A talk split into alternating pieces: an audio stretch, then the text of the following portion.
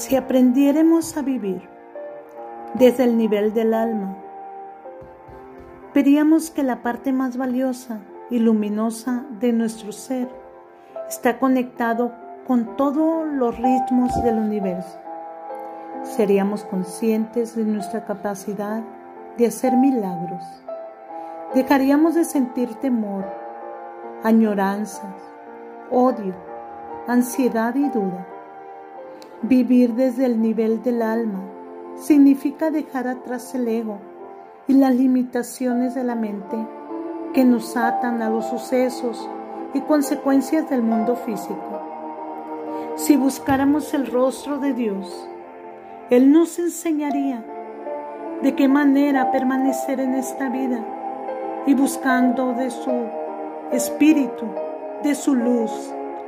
Él nos llevaría por un camino recto por un camino de luz.